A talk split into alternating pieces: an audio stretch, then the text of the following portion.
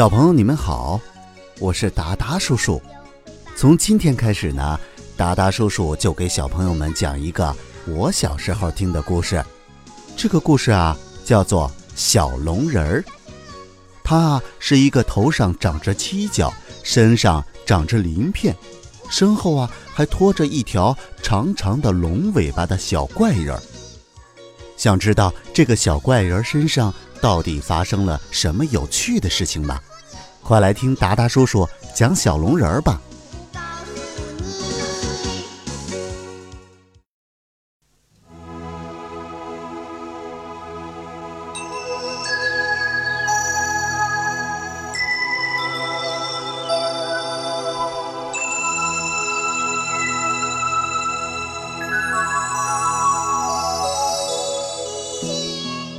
孩子们的家长聚在一起，商量着管教孩子们的办法。他们决定请保险公司的同志来帮忙看管。四个孩子关心的却是小龙人的妈妈到底是谁，她在哪里？他们来到图书馆请教学识渊博的教授。教授爷爷断定小龙人的妈妈是造人之母女娲。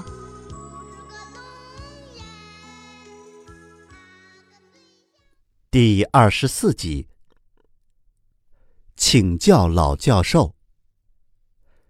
小朋友，你们好，我是达达叔叔，欢迎你们收听小龙人儿。上一集我们讲到，四个孩子去了东海，回到家里之后啊，都受到了家长的惩罚和责备。孩子的家长们啊，就聚在了一起，商量着办法，看怎么管教孩子。这时候，还属贝贝的爸爸主意多，他提议呀，请保险公司帮忙。于是啊，他们果真去保险公司上了保险。可是孩子们呢，一点并不在意这些问题，他们讨论的话题还是如何帮助小龙人找到妈妈。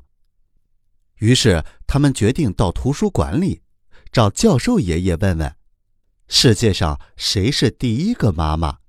兴许能找到小龙人妈妈的线索，于是孩子们马上就到图书馆去了。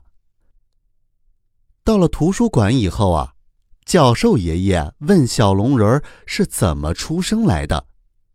宝宝说：“这是个秘密，不能对外人泄露。”小龙人还把自己的龙身让教授爷爷看了看。教授用手抚摸了一下小龙人儿，奇怪的问道：“呃，这是怎么回事啊？”教授断定啊，小龙人的妈妈是造人之母女娲。小龙人赶紧的追问：“女娲在哪里呀？”孩子们都想知道女娲是个什么样子的。教授爷爷。就给他们拿出了女娲的录像，于是孩子们就坐在那里看起了女娲的录像来。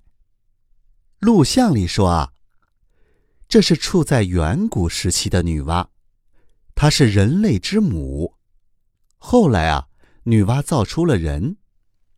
女娲造出的人有男的，有女的，人就越来越多。孩子们被电视里的画面惊呆了。看完录像之后啊，教授还给孩子们解释：人是由脂肪、水、铁、磷、钾、钙等等复杂的东西组成的。所以啊，人来源于泥土，又归于泥土。听完了教授的解释，孩子们。就告别了教授，回家去了。孩子们的到来啊，打开了老教授的眼界。可他好像对眼前所发生的这一切仍然不相信。那女娲到底是不是小龙人的妈妈呢？咱们下集再讲。